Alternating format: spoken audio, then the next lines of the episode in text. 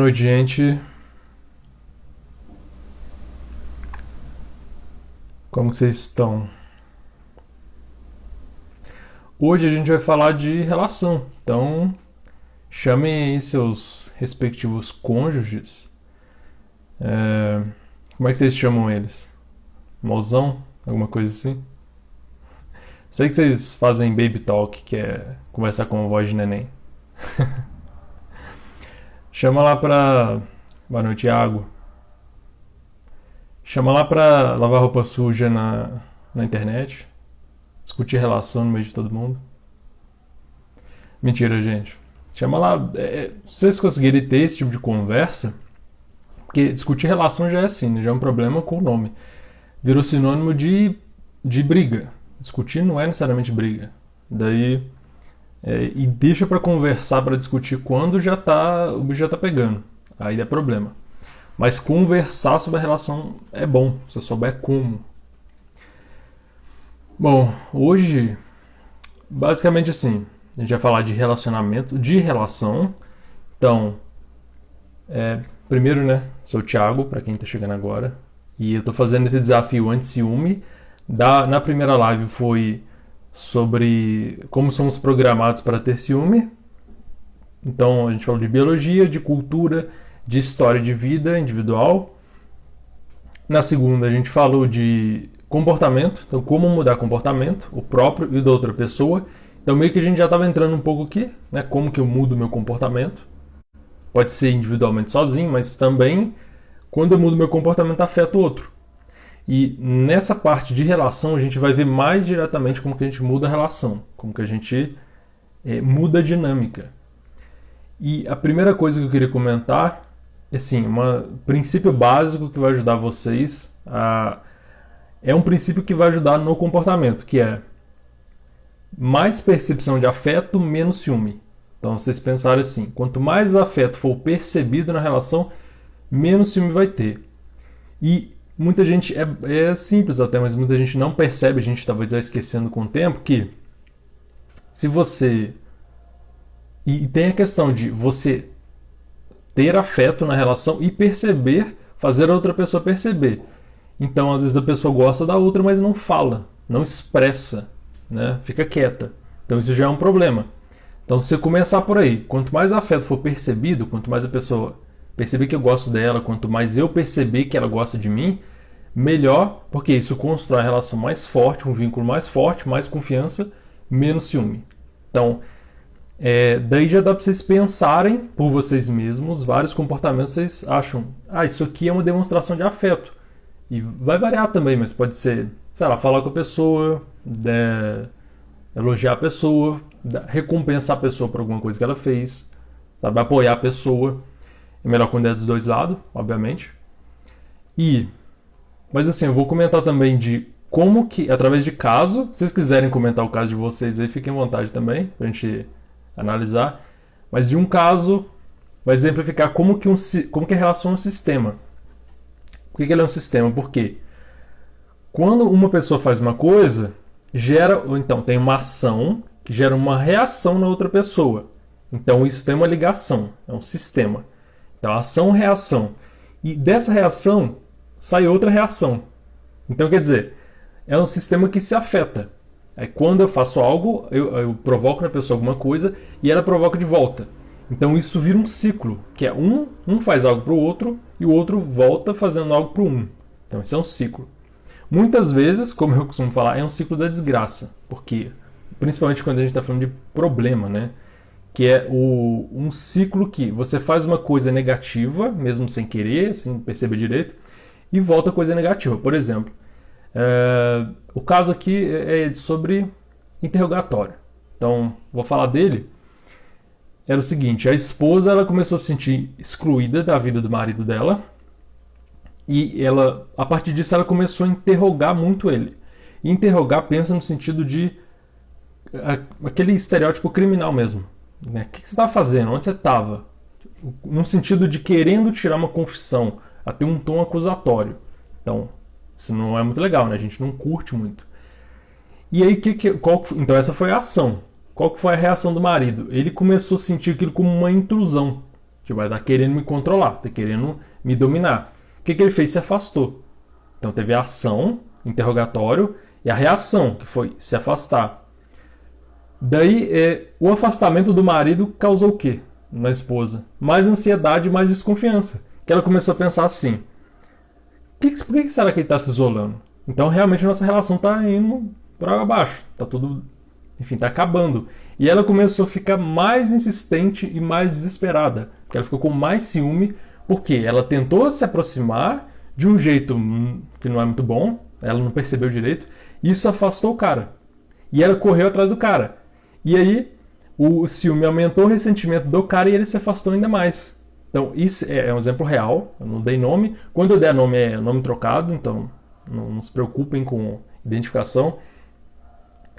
Isso é uma dinâmica que a gente pode chamar de perseguidor distanciador, que é no ciúme é muito comum. A pessoa ela começa a se, se agarrar demais, se aproximar demais, e essa outra pessoa começa a se afastar.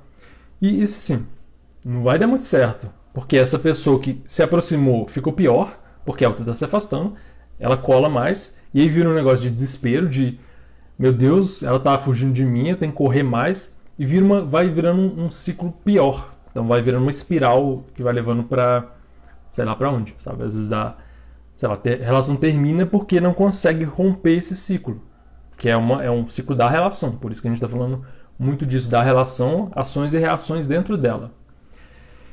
E o que, que acontece? Que é muito, muito interessante assim, do ponto de vista psicológico, mas é problemático. Existem regras ocultas na relação.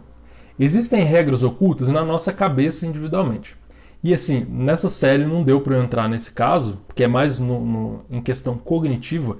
Isso é muito legal, mas até para explicar isso demora um tempo. Tem toda uma estrutura, né, um modelo explicativo disso que demanda um pouco mais de tempo e um pouco mais complicado. Eu pre preferi focar nas questões mais práticas aqui. Então essas regras ocultas são o quê? São, com o tempo, os padrões de comportamento tornam-se regras e hábitos. Então, por exemplo, essa aproximação e distanciamento, sem as pessoas perceberem e pensarem muito nisso, vai virando uma regra, vai virando um funcionamento, um hábito automático deles, da relação, que eles não estão percebendo. Então, uma regra oculta vira uma regra oculta é, é uma regra que não eles não estão vendo normalmente. Igual, por exemplo, pensa futebol. Por que, que você não pode passar de certa linha? Por que, que o goleiro pega a bola só com a mão, em determinado espaço? Por que, que enfim, por que, que o gol é de tal forma e se derrubou na área é pênalti? Essas são regras que, sim, os jogadores que estão jogando, eles não estão pensando por que, que tem regra. Às vezes nem eles jogam conforme as regras, mas eles não estão pensando bem nas regras. As regras estão dadas e eles jogam conforme elas, sem perceber. Então isso acontece muito na relação também. Xadrez também, por que, que o cavalo anda em L? Por que, que a rainha anda, sei lá, para todo lado? Por que, que o bispo anda na diagonal? Não se discute por que tem essas regras, mas joga-se conforme as regras. E na relação também é muito assim. Na, na verdade, nós somos assim, nós jogamos conforme regras, como a gente viu. Muitas regras sociais a gente repete sem perceber, a gente aprende desde pequeno e vai simplesmente repetindo. E na relação tem isso também, como o jogo de xadrez. Vocês estão fazendo movimentos estereotipados, que são sempre os mesmos, mesmos movimentos, sem perceber direito por que vocês estão fazendo aquilo, vocês só estão jogando. Então é como o xadrez, sei lá. O cavalo chega para dar o cheque no rei e o rei, você tira o rei. O cavalo vai de novo, dá o cheque de novo, você tira o rei. Então fica uma aproximação e distanciação. Vira uma regra assim, que não leva a lugar nenhum. Na verdade, leva para pior, leva para mais afastamento. É... E daí algumas questões práticas para ajudar nisso, para resolver esse sistema. Primeiro, no, nesse caso específico, começou com. Começou, claro, com o ciúme dela, mas pensando assim na ação prática que ela poderia tomar, ela começou com interrogatório e acusação. Não, não é um problema perguntar coisas, querer saber. Principalmente a pessoa que está com ciúme, ela quer saber. Ela está com dúvida, ela está com medo. Ela quer saber, está sentindo uma ameaça. O problema é como. E muito da comunicação, dos problemas de comunicação humana, não é o que se fala, é como se fala. Então não é conteúdo, é forma. O interrogatório, em vez de interrogatório, por exemplo, ah, você está você tá me traindo, né? Você deve estar tá me enganando. Você está mentindo para mim. Isso você está já supondo culpa na pessoa, está atacando ela vai entrar na defensiva. A gente não gosta de ser acusado, a gente não gosta de ser atacado. A pessoa vai entrar na defensiva e vai tender a se afastar.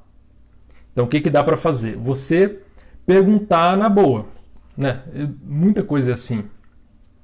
Controlar a emoção. A gente viu técnica para ter controle emocional fisiológico, para diminuir a emoção. Isso na, na última live, na 2. Você consegue conversar de um jeito mais tranquilo. Por exemplo, ah, o que, que você estava fazendo? Como é que foi lá? Com quem que você conversou hoje? Num sentido de curiosidade, entende? Você vai ter informação. Né? Com quem que a pessoa conversou, onde que ela teve, o que, que ela fez. Mas você não está supondo a culpa. Você não está já atacando ela. Você está perguntando. E isso é uma. Vocês querem saber de coisas? Isso é uma das dicas mais básicas e sub subestimadas que existem. Pergunte. As pessoas é, elas têm dificuldade em não responder perguntas. Lógico, quando a forma é legal, quando é interessante, você não está atacando ninguém. Você simplesmente vai, em vez de ir em modo de ataque, entra em modo de curiosidade. Mas curiosidade sem supor coisa errada, a princípio. Você está querendo saber, dá espaço para a pessoa falar do jeito que ela preferir, do jeito que ela se sentir à vontade. Isso assim vale para você ganhar mais sinceridade na relação de forma geral, que é você permitir você tornar o falar, a pessoa falar, tornar atraente. Então, se ela fica com medo de qualquer coisa que ela fale, você vai tacar fogo na casa, ela não vai falar. Bem, bem simples, né? Bem claro isso. Daí, o que, que dá para fazer né, em casos gerais? Né? Esse caso de a forma de aproximação já ajudaria muito a melhorar esse ciclo que a gente viu agora. De modo geral, para evitar ciúme na relação, uma coisa que ajuda muito é estabelecer, definir limites e estabelecer combinados. Por quê? A gente joga conforme certas regras, mas assim, nem sempre a gente está com as mesmas regras na cabeça. Talvez uma pessoa está achando uma coisa e a outra está achando outra. E a gente acha que não, a gente está jogando a mesma regra. Por exemplo, o namoro, um casamento. A gente acha que assim, ah, é um jogo de xadrez. Xadrez se joga assim. Nas relações, nem sempre. Às vezes a pessoa tem algumas diferenças de, da forma como ela entende o jogo e como ela joga. E se você não entender isso, você está achando que vocês estão jogando o mesmo jogo, vocês estão sintonizados e não estão. Aí vai dar, vai dar problema. Então, estabelecer combinado é o quê? Fazer acordos mesmo. Por exemplo, definir o que é fidelidade. Sim, para muita gente parece, é óbvio. E às vezes é, né? Namoro, casamento, por exemplo, ah, Sexo com outras pessoas é infidelidade. Beijo na boca é infidelidade, na nossa cultura. Em outra cultura, sei lá, selinho é normal. Em outras, você, você tocar no corpo já é muito incômodo. Por exemplo, os orientais. Então, definir, jogar a carta na mesa mesmo, qual, qual são as regras do nosso jogo? Qual que vai ser? Né? Porque você entra num namoro, num casamento, numa relação, você entra com as, como se as regras estivessem dadas. E muitas vezes estão né? Existe um padrão de relação, mas talvez você não queira jogar com essas regras, talvez a outra pessoa não queira. Vocês têm que estabelecer quais serão as regras do nosso jogo, vocês dois, ou né, mais pessoas se tiverem outro tipo de relação. E aí definir o que é fidelidade, e vocês podem achar talvez simples, mas, por exemplo, começo de relação, isso muitas vezes não é claro. Quando tá naquela fase antes de namoro, tá ficando e tal. Tem gente que fala, não, eu tô ficando, então não tenho que ser fiel sexualmente. Não, a outra pessoa, não, mas a gente tá ficando sério. Então, quando tá ficando sério, não, tem que ser fiel. Entende que nesse caso as regras não são tão claras para todo mundo de modo geral. Então é melhor definir. Daí, definir limite de influência de família, amigos, colegas, qualquer coisa. Narcisistas amam? Sim, eles amam muito a si mesmos, né? Mas eles amam também. Só que eles são autocentrados. Então são pessoas que são bem, bem voltadas para si, mas amam, sim. É, então defi definir influência é você entender como que vocês vão jogar na sociedade. Porque lembra, não, talvez vocês não tenham visto, mas na, na, primeira, primeira live eu falei da sociedade. E aí o, o ciúme é um triângulo, né? Tem você, outra pessoa e uma terceira, mesmo que seja imaginária. Só que tem gente que fala, não, o ciúme é um quadrilátero, tem quatro lados, porque a sociedade também está sempre na jogada. Está dizendo o que, que você deve fazer, o que, que você deve. Por nada. o que você deve sentir, como você deve agir, se você deve sentir mais ou menos ciúme, a sociedade está na nossa cabeça. Ela está programando como a gente funciona. Daí, é, você definir isso é, por exemplo, tem gente que as famílias são muito presentes e muito invasivas. Eu contei também um caso de psicoterapia que tinha um casal que a Fernanda, nome fictício, o caso real, a Fernanda tinha queria sair sozinha, fazer as coisas dela, né? E o cara não queria. E a família do cara não queria. Eles acreditavam que se você namora, você tem que fazer absolutamente tudo junto. E a Fernanda falou: não, mas não tem que fazer tudo, tudo, tudo junto. Tem coisa que eu posso fazer sozinho, não tem problema. Então é a, a família influenciando na relação. E isso vocês sabem que acontece. É difícil não acontecer. Né? Daí, é, questão de limitar é vocês tentarem decidir regras para essas influências do meio, que é, por exemplo, teve um caso que apareceu ontem ao vivo que era uh, uma estação de trabalho, daí tinha uma moça e tinha o um namorado dela e tinha uma outra moça que parecia dava em cima do namorado dela, algo assim. Definir essas regras com colegas de trabalho, por exemplo. Daí o cara ou ela, eu sugeri, eles poderiam dizer é, aqui, para essa terceira pessoa é legal que você tem interesse em mim, ou sei lá, talvez você não precise falar isso, mas explica a relação. Fala, ó, a gente está incomodado porque está muito próximo e a gente, sei lá, minha namorada está incomodada. Entende? Dá para você definir regras entre com os terceiros, muitas vezes. Às vezes não dá, porque muitas pessoas não são tão abertas à comunicação, mas vocês podem definir entre vocês, que é, por exemplo, tem uma terceira pessoa interessada no cara, ok, mas o que, que o cara pode fazer? O cara pode tentar se afastar dessa pessoa, tentar assim, fazer, fazer o trabalho, você tem que lidar com a pessoa, mas tentar fazer o mínimo possível, sabe? Não dar tanta abertura. Dá para fazer isso? Como que a gente faz? Vamos fazer. Entende? Você definiu entre vocês, mas isso vai afetar o, as relações que estão por em volta de vocês. E a ideia é criar um escudo, criar um, uma blindagem entre vocês. Claro que não é perfeita, porque vocês não têm, a não ser que vocês morem numa ilha deserta, ou dá para viver em sociedade com influência mínima da sociedade, né? Viver em casal. Mas uma coisa ou outra acaba afetando, sabe? Assim, as ideias culturais afetam sempre, mas o contato com outras pessoas afeta bastante. Então as pessoas vão dizer: "Ah, você saiu sem ela, tá certo isso? Vocês não namoram? Ah, você saiu sem ele? O que ele está fazendo? Onde que ele está?" As pessoas vão te, te pressionar de várias formas. Então, definir regras entre vocês e com os outros ajuda bastante. É... Outra coisa, encontrar equilíbrio entre segurança e liberdade.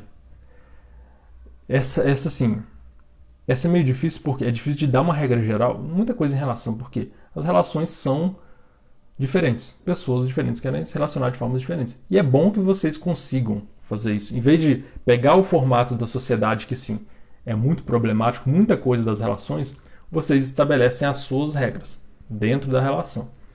Da insegurança e liberdade, que é, por exemplo, é, já deve ter visto casos assim também de, principalmente com medo de relação. Uma pessoa fala assim: ah, não, não quero me, me apegar, não quero ter compromisso, porque eu quero ser livre e tudo mais. E a outra pessoa às vezes quer ter compromisso, ela quer mais segurança.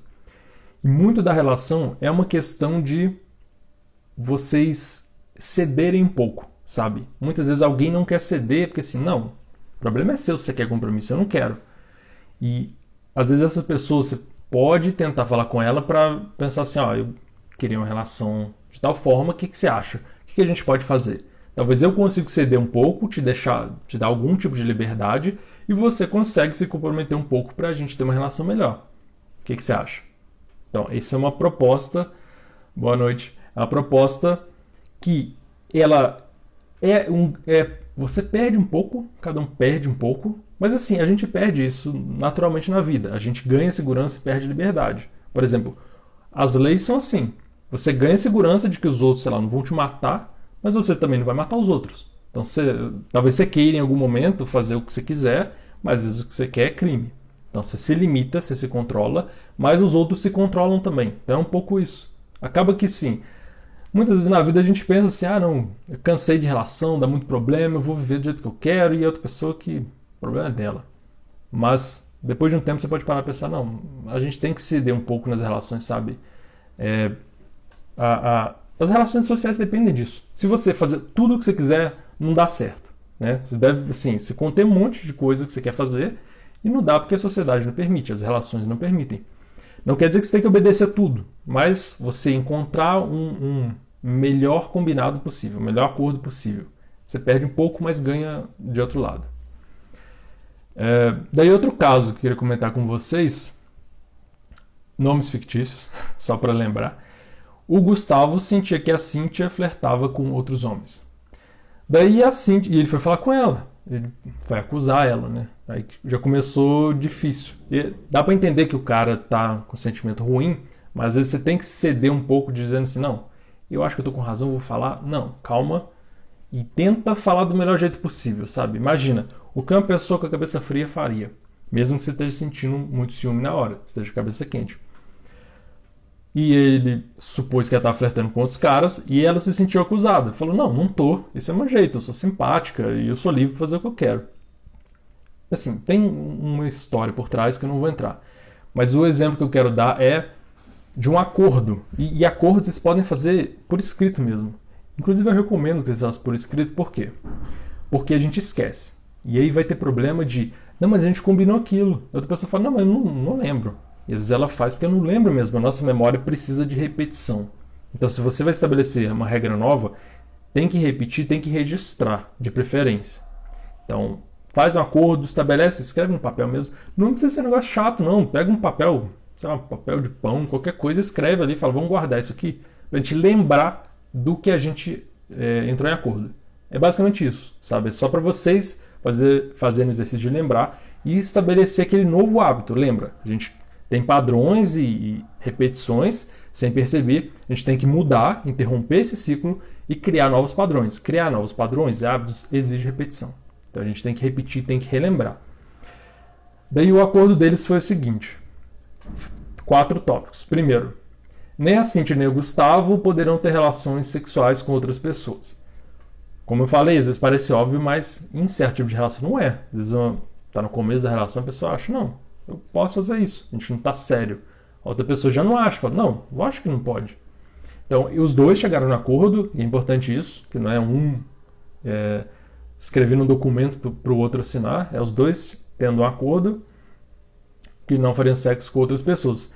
E por mais óbvio que possa parecer, é bom deixar isso claro. Né? Estabelecer essa regra e de, isso é definir fidelidade, por exemplo.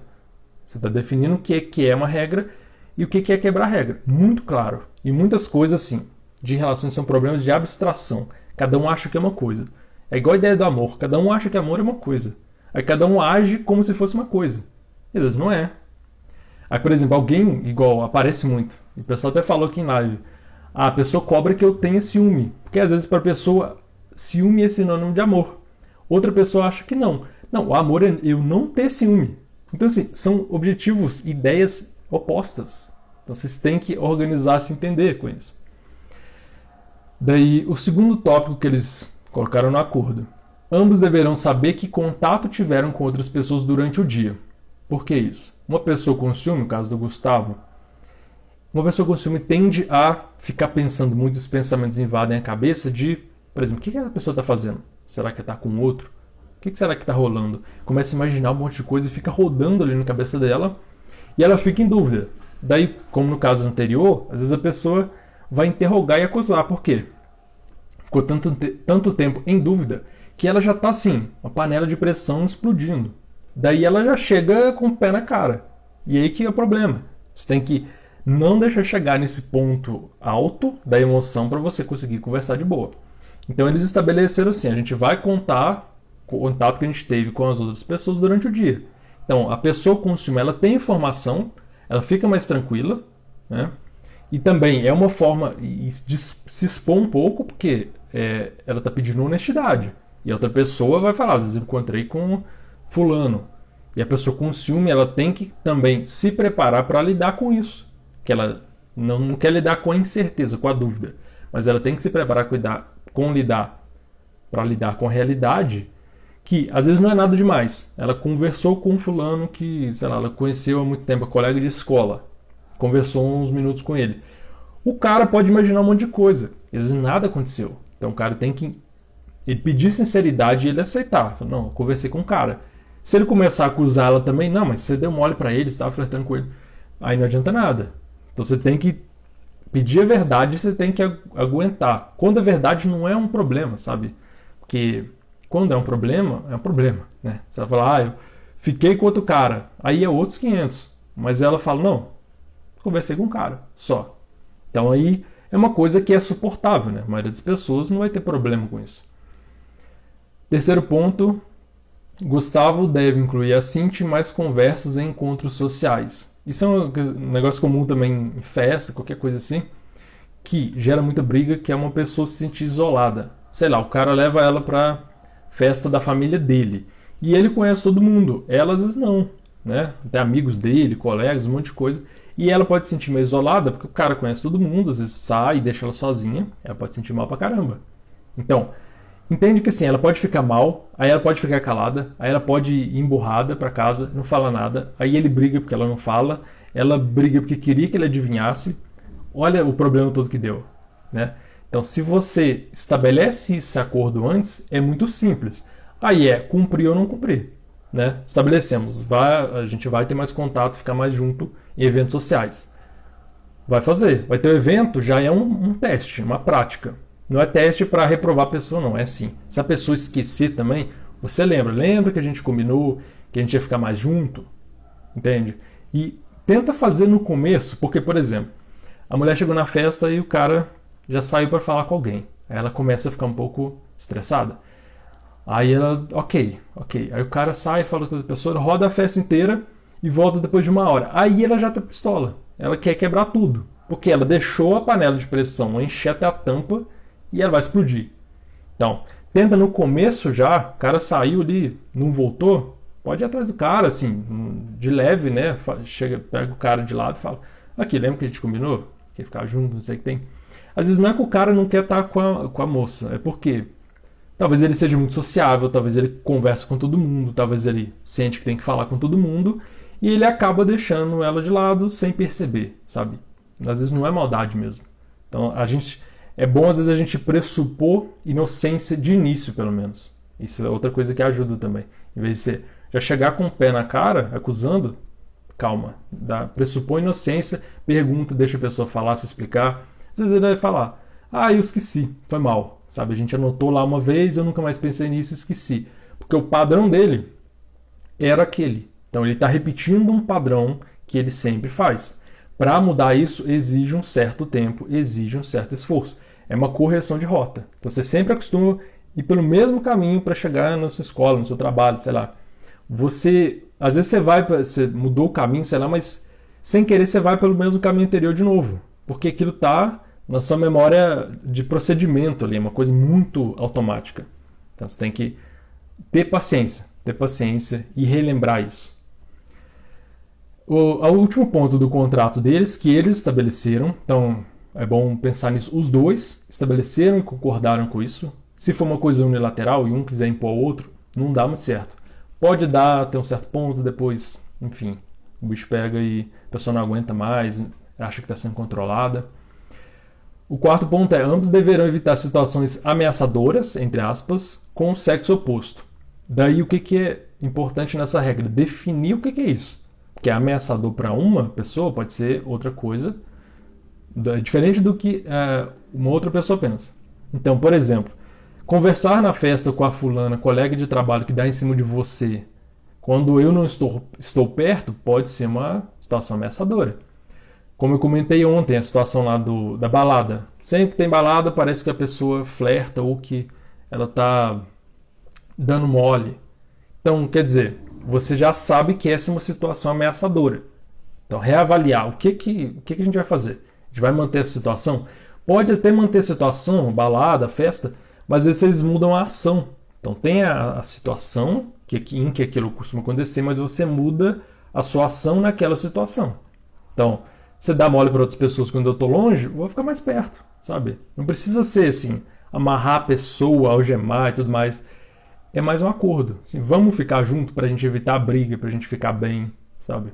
Às vezes você tem um custo, uma perda, de pessoa às vezes quer conversar com muitas pessoas e que está mais livre, Mas assim, às vezes as consequências para a relação são piores. Então, é uma questão de pesar. E você pode levar para a pessoa, né, se, por exemplo, você tem ciúme, leva para a pessoa que é o alvo do ciúme, de quem se tem ciúme, e explica para ela. Então fala para ela assim, as desvantagens daquilo, né, isso tá me deixando mal, tô ficando nervosa e tá, tá atrapalhando nossa relação, eu acho que tá piorando ao longo do tempo.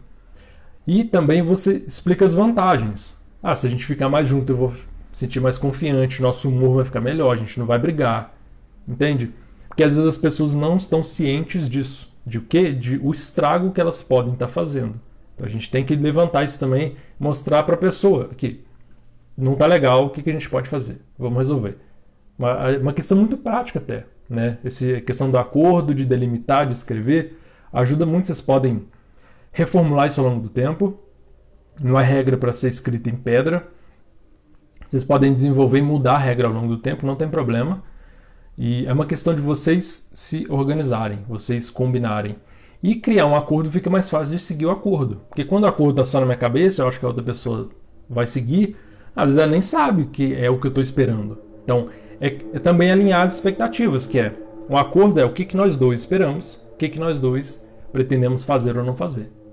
Então, você explicita isso muito claramente, fica muito mais prático.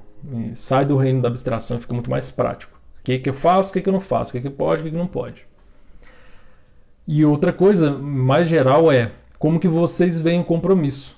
Então, como eu falei no começo, às vezes a gente vê de um jeito, a outra pessoa de outro. Né? Ah, tô ficando. Não, tô ficando sério. Ah, tô ficando sério, mas parece um namoro. Tô namorando, mas é, tem pouco tempo. Ah, eu tô noivo. O que, que pode em cada coisa? Qual que é esse compromisso? Sabe? O que, que vocês vão fazer? Quando vocês estão comprometidos no presente, no futuro? E, é, quando, e quando o parceiro foge de conversar sobre isso? Aí, esse é uma das grandes perguntas também que aparece. É muito boa. Uma coisa que você pode fazer, primeiro, tentar de várias formas possíveis. Eu suponho assim que se você vai conversar na boa, a maioria das pessoas vão querer conversar. Um problema, como eu estava falando no começo, é de a gente associar muito discutir relação com briga. Nem sempre. A gente pode conversar sobre a relação, que é que vamos conversar sobre a relação para a gente melhorar a relação. O que, que eu quero, o que, que você quer. E também é isso, né? Não é só ficar pedindo coisa, exigindo coisa. É você também ver com a pessoa o que, que ela quer, o que, que você pode entregar, porque vira uma questão mais equalitária. Né? Não fica. Equalitária? Igualitária? Não sei. Não fica uma questão de você só pedindo coisa. Daí, o fugir de conversar depende muito por quê. Por exemplo, teve uma, uma, um comentário que fizeram comigo no privado que foi muito bom, que é, é na verdade acho que foi alguma postagem. Ele comentou o seguinte: ah, a minha, minha parceira, meu parceiro não não, não gosta muito dessas de conversar muito, de abstrair muito, sabe? E eles tinham essa ideia de que precisa pensar muito na relação e uma abstração e pensar o que, que é o amor e sei lá o que. E nesse caso, que era uma objeção, e é interessante, você tem uma resposta que é não precisa. Não necessariamente você precisa pensar em coisas muito abstratas, em como a antropologia cultural explica o fenômeno do ciúme em diversas culturas. Você tem coisas muito práticas, como as que eu mostrei ontem, e agora que é assim, tá, vamos só sentar aqui, vamos ver o que a gente faz, sabe? É muito prático. O que você quer? O que eu quero? O que a gente pode fazer? Não precisa nem sempre ficar pensando muito. Então, isso, se você quiser falar da qualquer objeção específica, talvez você não saiba, aí você pode me mandar mensagem depois, eu posso te responder melhor.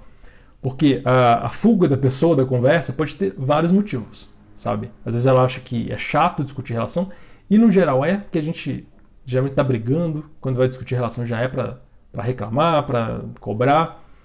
E mudar essa, essa, esse aspecto negativo para um positivo ajuda muito, que é ter uma conversa de boa, sabe? Você simplesmente chegar para uma pessoa e ter uma conversa de boa, você já muda muito a percepção dela. Que às vezes ela pensa, ficou a vida inteira vendo e sentindo e tendo conversas desagradáveis e chega alguém que conversa de boa com ela. Ela fala: Nossa, que, que coisa. Então dá para conversar assim, dá para conversar de boa na relação, não é sempre cobrança, não é sempre é, pedido e exigência e reclamação. E uma das coisas mais básicas que eu, eu fico repetindo, que te ajuda em qualquer tipo de relação com qualquer pessoa, e é bom para ela e para você, é você assumir uma postura de não julgamento, uma postura de aceitação. E quando eu falo isso, não é para você aceitar tudo que a pessoa faz. Não é. Não é para você deixar o mundo pegar fogo. É você deixar a pessoa falar. Para o momento, dá um tempo e fala assim: fala aí. E para mesmo, assim. Pode pegar. É, de, de, delimitar tempo quando for conversar. Delimita assim: ó, cinco minutos para cada um. Nos cinco minutos você não fala nada. Não fala nada, não fica querendo retrucar. O nosso impulso é esse: querer reclamar. Não, mas isso aí que você falou. Não, deixa a pessoa falar. Ela vai falar coisas que talvez você não concorda. Ok. É exatamente isso. Que raiva. O que? Exatamente o que? Que eu já embaralhei aqui as coisas. Mas ele delimitem um tempo para a discussão que assim, um fica calado, o outro fala. Só isso. E vocês não têm noção de quanto que isso é tão simples quanto é difícil de acontecer. As pessoas elas não querem ouvir. Elas têm dificuldade de ouvir. Por quê? A gente está sempre em modo de defesa, muito, porque também o mundo também é, é zoado, né, gente? É muita agressividade, assim. Todo mundo ataca toda hora, quer discutir tudo, quer reclamar de tudo. Então a, a gente vai ficando acuado e qualquer sinal de que a pessoa vai estar tá em modo de ataque contra você, você entra em modo de ataque. Uma forma de. Você entra em modo de defesa e uma forma de defesa é atacar. Então às vezes você ataca de volta, porque você quer, você não quer aquela condição, você não quer ser atacado, você está tentando se proteger. Ele conversa bem com outras pessoas e comigo ele fora. é, pode acontecer também.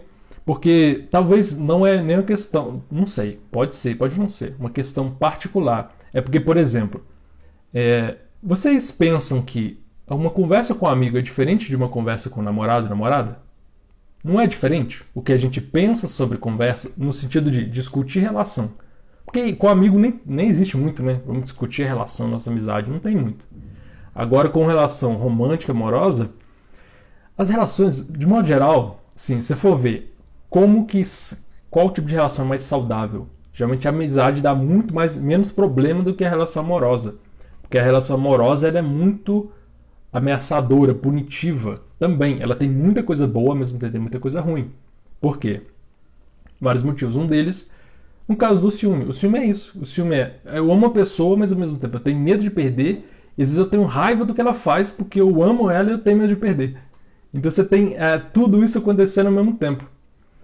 E então assim, a postura quando você vai conversar com alguém, qualquer pessoa, principalmente pessoa mais perto de você, tentar ter paciência o máximo possível tentar ouvir a pessoa. E nisso, como a, a nosso automático é a resposta, é o contra-ataque, vai no prático. Anota ali, ó, fala, vou esperar cinco minutos, deixar a pessoa falar tudo o que ela quiser.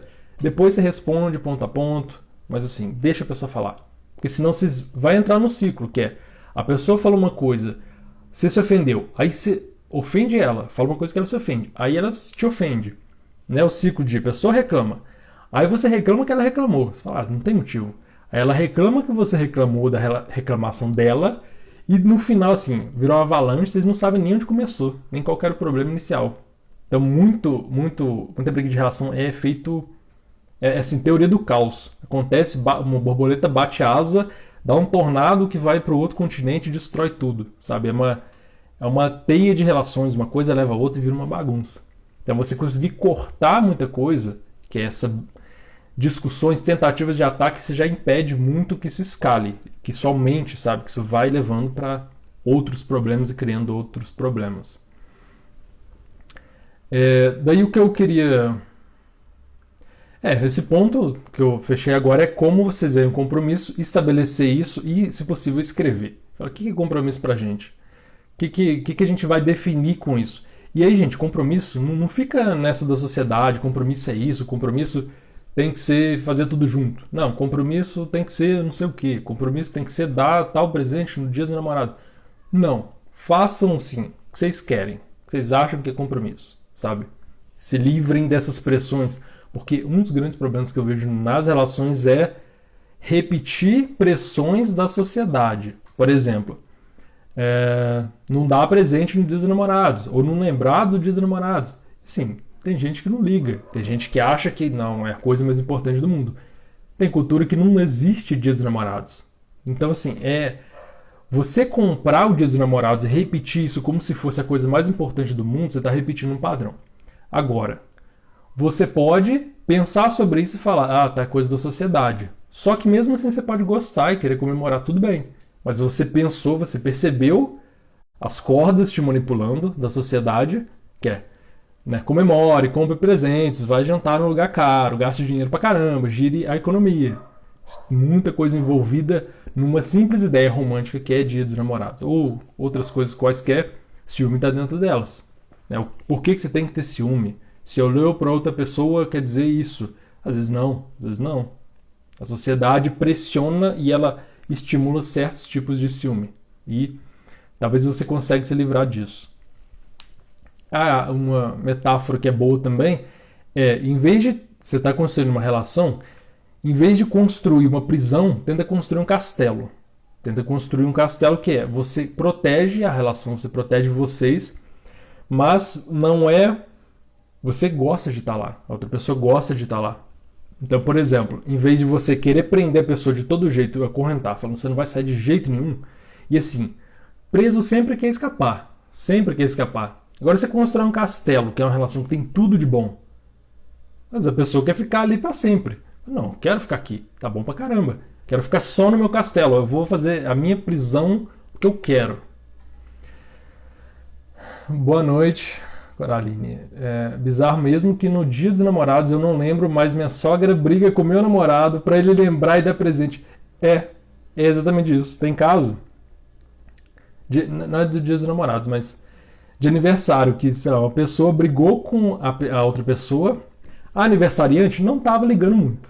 Aí essa outra pessoa, familiar dela, falou assim: como assim você não tá ligando? A gente tem que fazer festa, não sei o que, que tem. Brigou com essa pessoa, é, aniversariante, porque aniversariante não ligava para o próprio aniversário.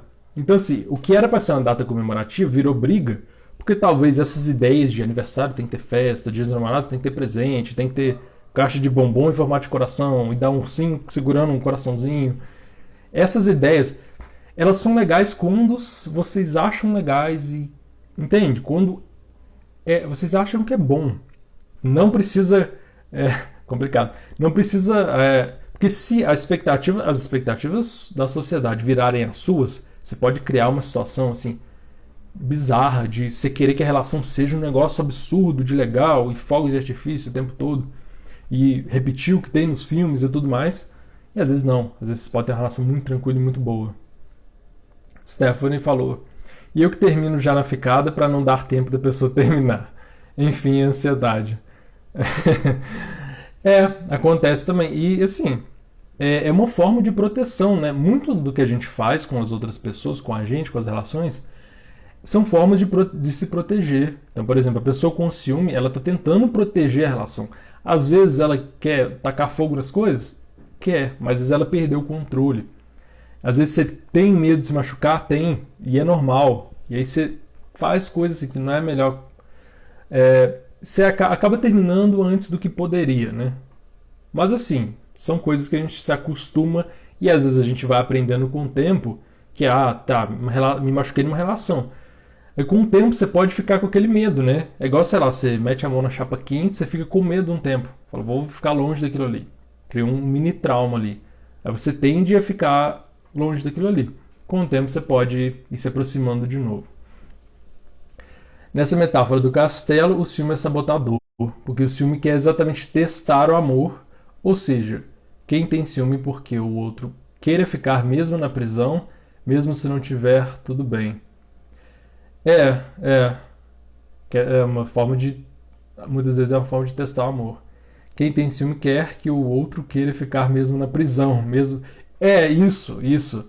A pessoa que tá com ciúme muitas vezes ela quer prender, mas ela, ela gosta da pessoa, mas ao mesmo tempo ela não sabe como manter a pessoa. E é normal, assim. O mundo tá aí, eu quero manter a pessoa porque eu gosto dela, eu quero manter porque é valioso para mim, eu quero proteger. E às vezes, não vendo outras formas de lidar com isso, vai tentando cercear, né? Cercar, prender. Porque fica onde está bom, todo mundo fica. Mas ficar onde está ruim, só fica quem ama. Pois é, essa ideia é complicada, porque assim, existe uma associação também de amor com sacrifício.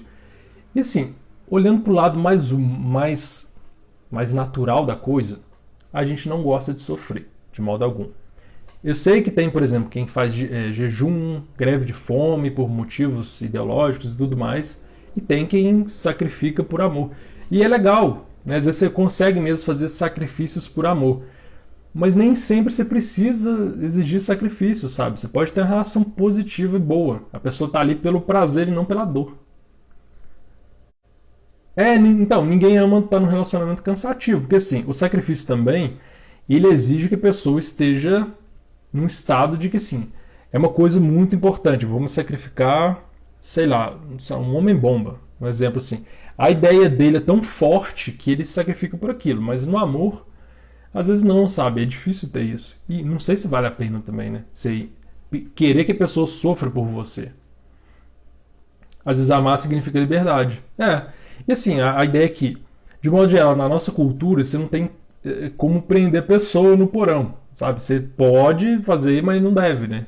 Então, a, as pessoas têm liberdade. Ou seja, você tentar controlar pode atrapalhar mais do que ajudar. Por quê? No começo ela pode achar, tudo bem, vou, vou fazer isso, deixa quieto. Depois ela fala, não, tô cansado, tô cansado da prisão, vou embora. Já fiquei um tempo aqui, ok, aguentei, agora vou embora. Agora que você constrói um castelo, que assim, pode ser que vocês fiquem ali muito bem naquela, naquele ambiente, naquela relação, mas vocês estão bem, vocês estão pelo prazer, porque é bom que vocês querem mais daquilo. Cárcere privado, é. E assim, é, porque um problema também de você cercear e, e, agarrar muita pessoa é que, tá, ela pode gostar muito de você, mas com o tempo ela pode ir desgostando por causa disso. Porque você vai, você vai se transformando, virando uma pessoa diferente, porque você está desesperado, você está com medo, você faz coisa que não queria, porque você não vê outro jeito de fazer. Eu sou assim, infelizmente. É normal que a gente queira, sabe? Principalmente quando a gente está tá mal, querer, né? proteger, cercar, mas a gente tem que pensar bem se no longo prazo isso vai ser uma boa. Gostaria de manter na prisão, no meu mundo só eu e ele. É, e, e dá sim. Por exemplo, manter um castelo numa relação boa, vocês dois. Eu, é mais provável, inclusive, você manter a pessoa pelo, pelo que é bom do que pelo que é ruim. Pelo que você tem traz de bom, que ela ganha do que é, tirando coisas dela. Então, é, é, ser liberal ou não varia muito, né? Tem gente que se dá muito bem sendo tendo mais liberdade e tem gente que não. Fala, vamos fazer tudo junto. Por exemplo, vamos ter é, foto de perfil junto. Se as duas pessoas estão bem, não tem problema. O problema é você querer obrigar e a outra pessoa uma hora ficar de saco cheio. Então, se vocês querem, não, cada um tem suas coisas e ok, tá ótimo. Ou se vocês querem, não, vamos fazer tudo junto e ok, tá ótimo. O problema é quando um quer uma coisa, outro não quer e um quer obrigar o outro. Aí, aí fica difícil, é complicado. Se amar em primeiro lugar ajuda muito a ter um ótimo relacionamento. Com certeza, é uma das formas de você diminuir o ciúme também, é você melhorar o seu amor próprio, incluir autoestima, independência emocional, quer ver se realmente eu preciso de estar com outras pessoas. Posso gostar de estar com outras pessoas e é ótimo, mas assim, talvez eu não precise disso para viver, não seja uma coisa assim essencial, igual água. Então aí você fica menos desesperado e você fica melhor. Isso é paradox, paradoxal, porque você às vezes você dá mais liberdade, você fica uma pessoa mais segura de si e não controla tanto, e você fica mais atraente, você puxa mais a pessoa para você, porque você não tem desespero, não tem medo, não tem controle, não tem raiva, você fica mais mais é, atraente mesmo, de todo jeito. Você tem é mais positivo no sentido de dá mais consequências positivas. É... Então, basicamente é isso que eu tinha que falar com vocês da relação hoje. Vocês podem mandar mensagem para a gente continuar a conversa. Amanhã eu vou falar, não sei bem o que eu vou falar, não vou ver, tá bom. Vou falar de um monte de coisa.